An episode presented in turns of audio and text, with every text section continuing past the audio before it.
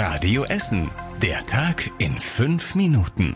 Am 30. Januar mit Antonia Weiß. Schönen guten Abend zu euch. Am Sonntagmorgen ist in Krai ein Stellwerk der Deutschen Bahn sabotiert worden. Die Täter haben dafür einen Notschalter betätigt. Das hat dann für Störungen im Bahnverkehr gesorgt. Drei Züge fielen aus, andere kamen verspätet oder wurden umgeleitet. Das haben wir von der Polizei so erfahren. Weitere Details sind bislang noch unklar, weil die Ermittlungen noch in vollem Gange sind. Aber nicht nur in Essen, auch in Leverkusen und Schwelm wurden am Wochenende Stellwerke sabotiert. Erst im Dezember letzten Jahres gab es einen Einbruch in ein Schalthaus in Delwig. Hier wurden Kabel zertrennt. Wer bei uns in Essen zum Friseur geht, muss bald mehr zahlen. Die Essener Friseure kämpfen mit den steigenden Energie-, Material- und auch Personalkosten.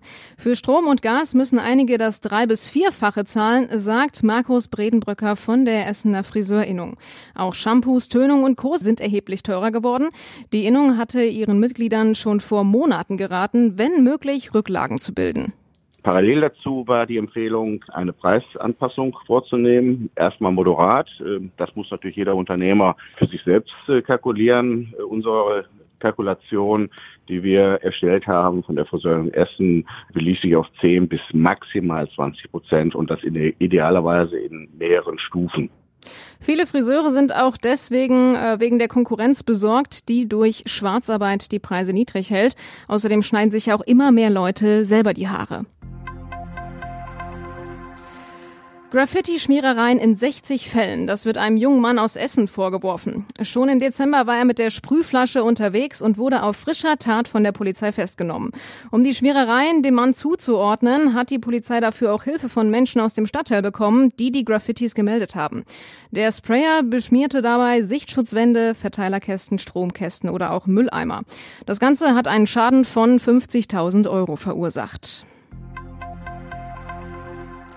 In Rüttenscheid stand heute eine Bibliotheksmitarbeiterin aus Essen vor dem Arbeitsgericht. Sie soll immer wieder Geld aus einem Tresor der Bibliothek geklaut haben.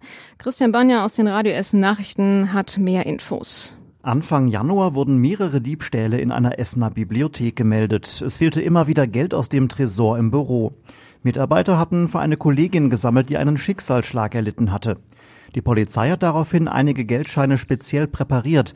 Als dann erneut Geld aus dem Tresor fehlte, haben die Ermittler die präparierten Scheine bei der 24-jährigen Mitarbeiterin gefunden. Sie wurde fristlos entlassen. Trotz der eindeutigen Beweise streitet die Gekündigte alles ab. Vor dem Essener Arbeitsgericht wurde heute beschlossen, dass sich beide Seiten noch einmal außergerichtlich zusammensetzen wollen. Der Ansturm auf die Gesamtschulen bei uns in der Stadt ist wieder groß. Fast jeder vierte Essener Viertklässler will auf eine Gesamtschule. Insgesamt wurden rund 1300 Kinder angemeldet. Das sind aber mehr Anmeldungen, als es Plätze gibt. Das war schon im letzten Jahr so. Fast 180 Anmeldungen sind es in diesem Jahr zu viel. Die meisten davon hat die Gustav Heinemann Gesamtschule in Schonnebeck, auch die Gesamtschule Borbeck, die Frieda Levi Schule in der Innenstadt und die Gesamtschule Holsterhausen sind sehr beliebt. Freie Plätze gibt es noch an der Erich-Kästner Gesamtschule und an der Gesamtschule Bockmühle. Die Stadt geht davon aus, dass einige Eltern ihre Kinder noch ummelden, andere werden danach aber abgelehnt. Am Essener Hauptbahnhof wurde gestern ein Jugendlicher festgenommen, weil er Drogen und eine Waffe bei sich hatte. Der 16-Jährige war den Beamten aufgefallen, als er sich am Hauptbahnhof einen Joint anzünden wollte. Die Beamten haben ihn daraufhin durchsucht und dabei neben Drogen auch ein weiteres verbotenes Butterfly-Messer gefunden. Der junge Mann musste dann von seinen Eltern am Hauptbahnhof abgeholt werden. Er wurde wegen Verstoßes gegen das Waffengesetz und wegen Besitz von Betäubungsmitteln angezeigt. Und zum Schluss der Blick aufs Wetter. Das Wetter bei uns in Essen. Heute Nacht ist es wechselnd bewölkt und meist trocken. Ein bisschen kühler wird es wieder. Wir erreichen Temperaturen von drei Grad. Morgen bleibt es bewölkt. Vereinzelt müsst ihr ab dem Mittag auch mal mit etwas Regen rechnen. Das alles bei gut sieben Grad. Und das waren die Nachrichten aus unserer Stadt. Mehr Infos gibt's wie gewohnt auf radioessen.de. Danke an alle fürs Zuhören und einen schönen Abend. Das war der Tag in fünf Minuten. Diesen und alle weiteren Radio Essen Podcasts findet ihr auf radioessen.de und überall da, wo es Podcasts gibt.